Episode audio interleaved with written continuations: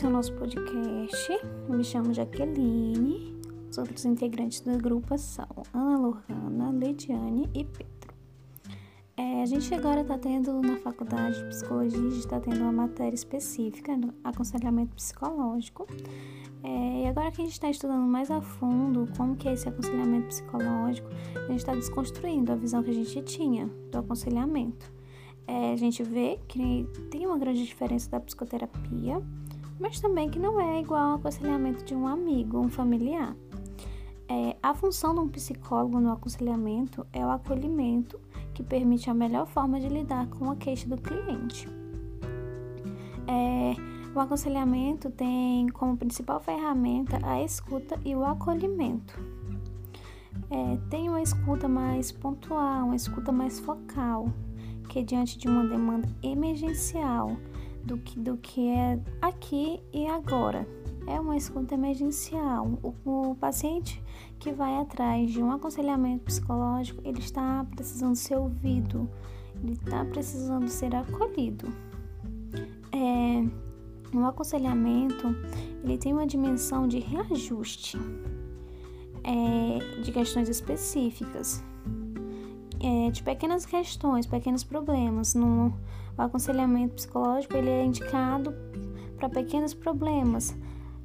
E caso já seja uma questão de sofrimento, de um grande sofrimento, aí já é a psicoterapia, que veremos a seguir.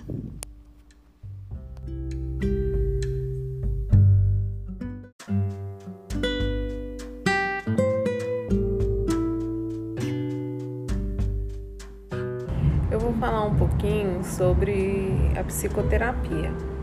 Ela é desenvolvida em um nível mais profundo e tem como foco os conflitos de personalidade, com destaque para a necessidade de mudanças na estrutura. E a psicoterapia, nesse sentido, ela é a autocompreensão intensiva da dinâmica que explica as crises existenciais e particulares. O processo terapêutico ele é mais longo e ele tem como objetivo ampliar, ampliar o campo perceptivo do paciente, contribuindo que ele adquira uma visão de mundo mais abrangente e uma mudança no campo perceptivo. E também ela é indicada também no como tratamento de algumas patologias, alguns transtornos que, que algumas pessoas desenvolvem, desenvolve, como um transtorno de ansiedade, transtorno alimentar, a síndrome do pânico, o estresse, algumas fobias, até a, a depressão. Então, ela, o objetivo dela é fazer o tratamento de forma mais longa, um trabalho mais psicoeducativo, enquanto o aconselhamento ele é mais focal e breve, como a, a colega já mencionou anteriormente.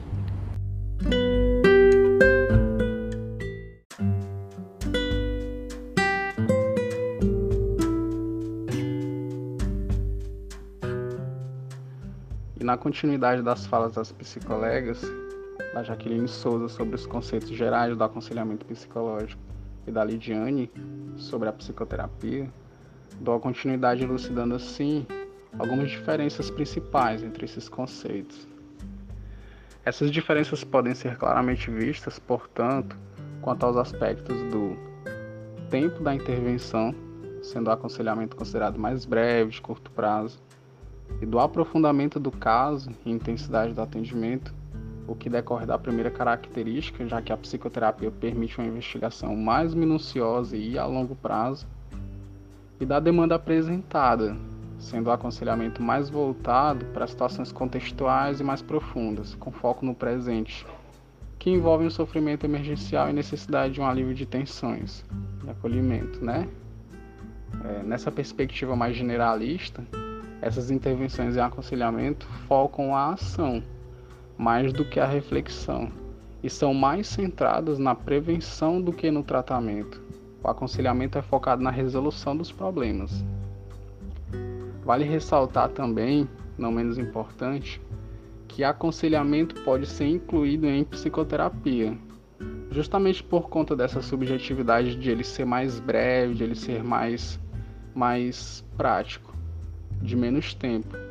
É, e não o contrário, a psicoterapia ser incluída no, no, no aconselhamento, porque a psicoterapia já é a finalidade terapêutica, né? É, é o processo que vai demandar semanas, meses, na maioria das vezes anos, é, em consonância com esse, com esse fato de que na, no aconselhamento seria uma coisa rápida, que você não precisaria estar é, necessariamente incluído na, na, numa psicoterapia, né?